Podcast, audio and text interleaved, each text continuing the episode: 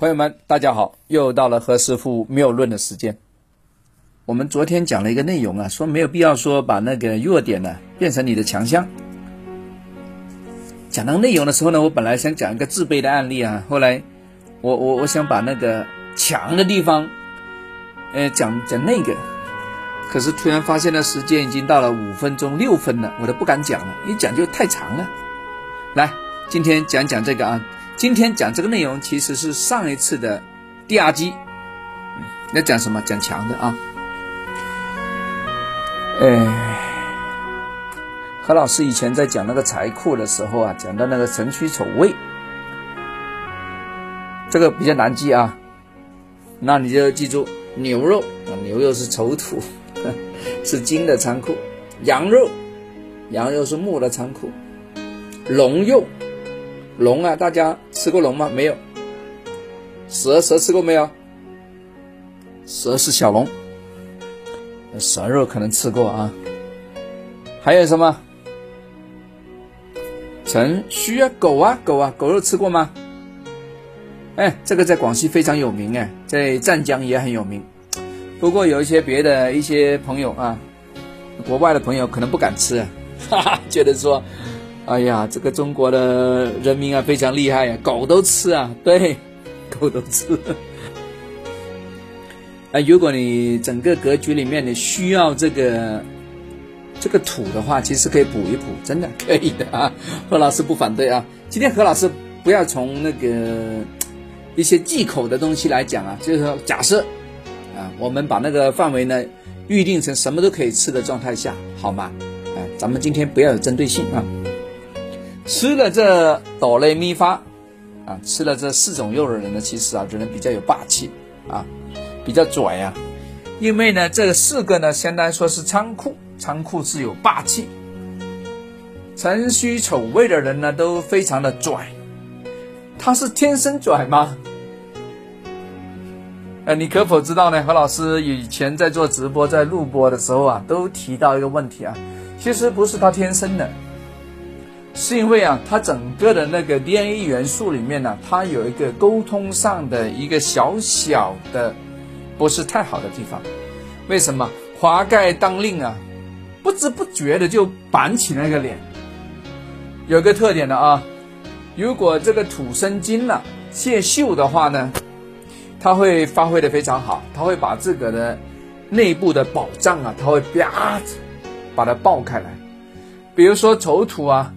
如果呢，他碰到了什么巳酉丑合局嘛，碰到这个鸡做催化，哎，再碰上另外一个怎么样，蛇过来把它引动的话呢，它很多金就冒出来了，也就是说它的宝藏呢就被打开了。如果这个地方刚好是财的话呢，就开财库了，那就非常好。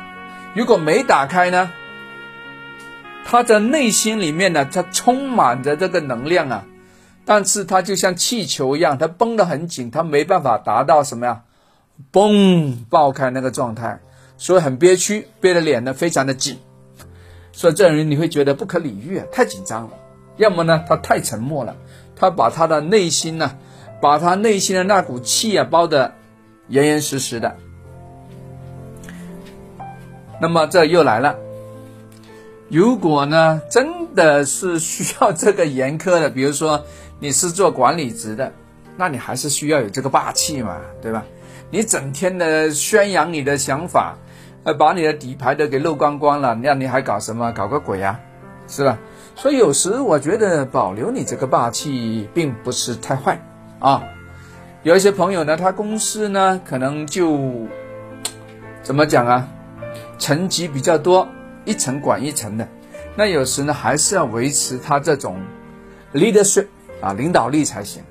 除非说你的公司的是扁平性的，那你可以呢多谈一些民主，那我也不反对，好吗？嗯，所以有一些朋友说，哎，上司非常的强，非常的强，要不要改变呢？呃，让让自个变得更加平易近人一点，未必，未必啊，还是因人而异，还是因为你整个公司的管理架构啊。来定，好吧？本来呢，你这个是命令式的一个公司的操作模式，你搞个民主式，哎，能不能做啊？今天晚上能不能加班呢？或者说，哎，这个同志们，今天晚上我们多多干一点啊，呃，明天我们就可以休息了。今天晚上把那个产能提高百分之十。你用这个商量性的来弄的话呢，未必是好的。为什么？因为别人不会像你一样的来想这个问题。所以有时有一些朋友直接在那个节目里面问呢，在留言里面问说，能不能说改这个性格？我觉得还是要看你做的工作，而不是你觉得说这个不好。天下哪有说百分百的好性格？没有啊，啊有吗？哈，如果你觉得有的话，你你找他出来给我看，是不是啊？肯定是给你点赞的也有啊，给你抹黑、给你踩一脚的都有的。哈哈哈哈哈没有一百分的。好了，今天讲完了啊啊！今天这个跟昨天那个很都都都简单啊。今天这个是上一天的续集啊，大家可以翻听以前的节目啊。OK，See you，拜拜。